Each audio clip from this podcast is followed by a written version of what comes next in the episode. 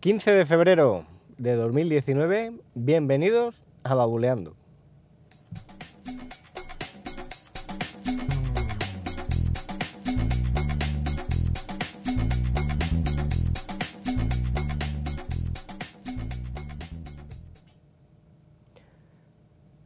Muy buenas, ¿qué tal? Desde el 23 de enero sin grabar, pero es que han sido unas semanas complicadas en casa. Ha habido una epidemia de gripe que ha ido pasando por todos y cada uno de nosotros. Y, bueno, pues nada, ya, ya estamos recuperados, pero han sido unas semanas, unas semanas durillas. Bueno, hoy os quería hablar de algo que me ha estado pasando con la conexión a internet en estos días. Y bueno, pues un problema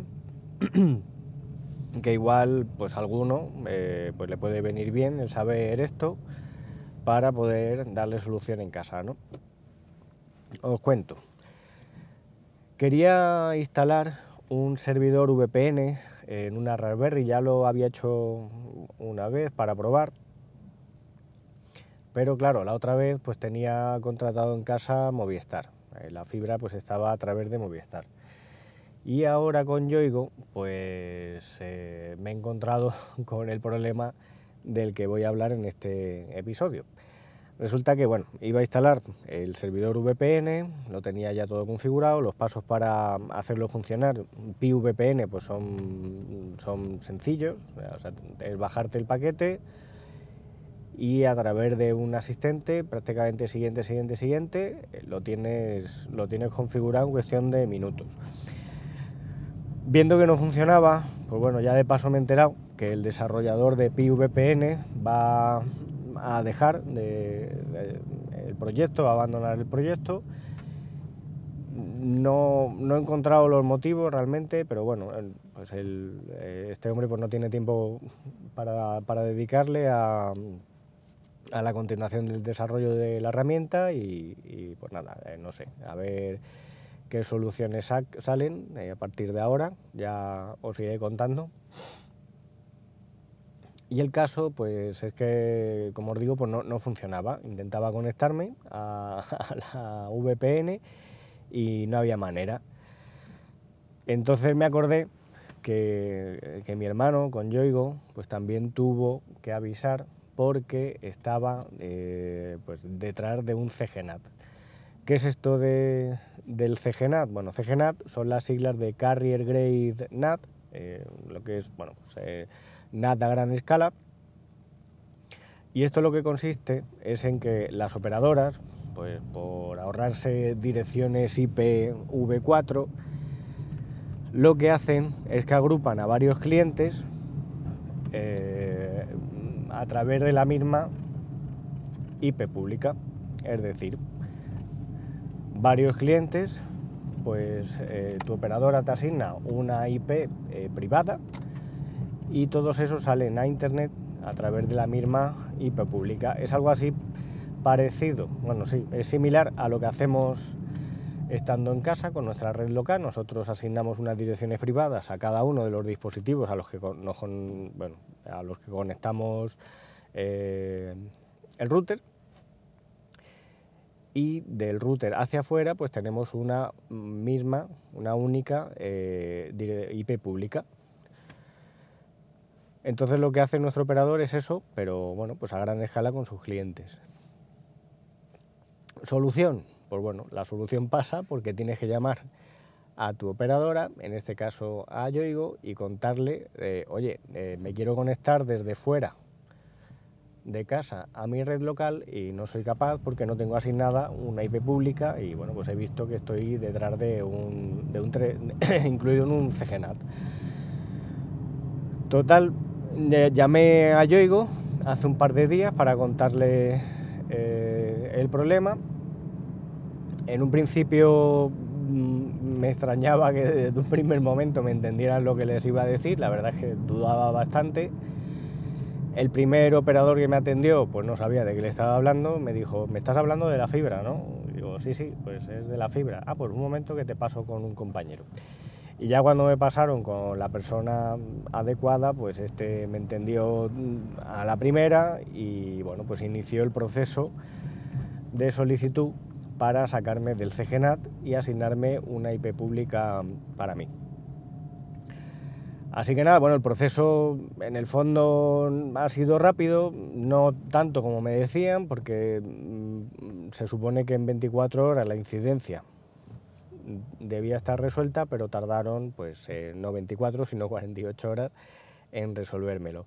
Me mandaron también por en medio un par de, mensajes al móvil, de SMS, diciendo pues su incidencia se está tramitando, eh, seguimos tramitando su incidencia, en cuanto terminemos pues se le comunicará. No me han comunicado nada, me he dado cuenta por, bueno, pues, porque ayer estuve otra vez probando, lo único que había que hacer era eh, reiniciar el router y comprobar pues si te habían asignado ya eh, la nueva configuración. ¿Cómo te das cuenta que estás detrás de, un CGNAT? Pues hay dos formas. La primera pues es mm, comparando la dirección IP pública que aparece en la configuración de tu router. Esto pues dependerá del router que utilicéis.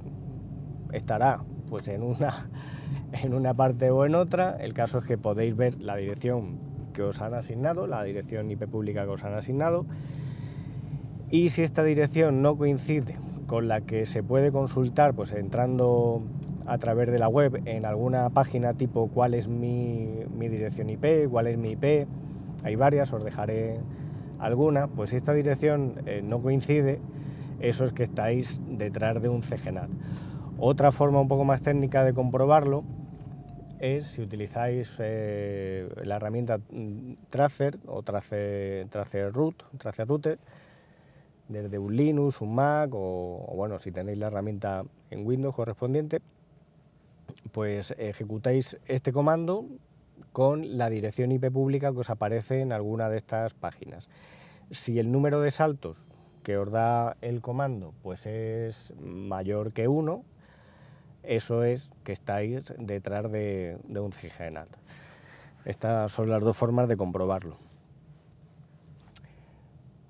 Y nada, bueno, pues ya una vez que se resolvió la incidencia, probé otra vez el, servidor VPN y sin problema, sin problema. Me configuré un DNS a través del servicio no IP y, ya puedo acceder sin ningún, sin ningún tipo de problema. Esto, bueno, pues ya os contaré un poco mejor los detalles de para qué quería hacer esta prueba y bueno, qué utilidad puede tener. También he descubierto otra herramienta haciendo, haciendo pruebas,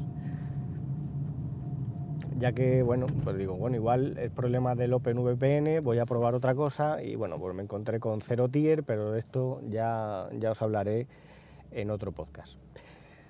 Que con Zero Tier, por cierto, pues sí se podría, sin necesidad de avisar a tu operador, ni salir del CGNAT, ni nada de eso. Pero bueno, dependiendo del uso que le queráis dar al acceder bueno, desde fuera de la red, pues os puede interesar una u otra. Y, bueno, de, cara al uso normal da igual que estés eh, detrás de un CGNAT, es simplemente por, por eso, por si quieres acceder desde fuera, tienes un servidor NAS al que, al que quieres entrar porque tienes ahí tus ficheros compartidos.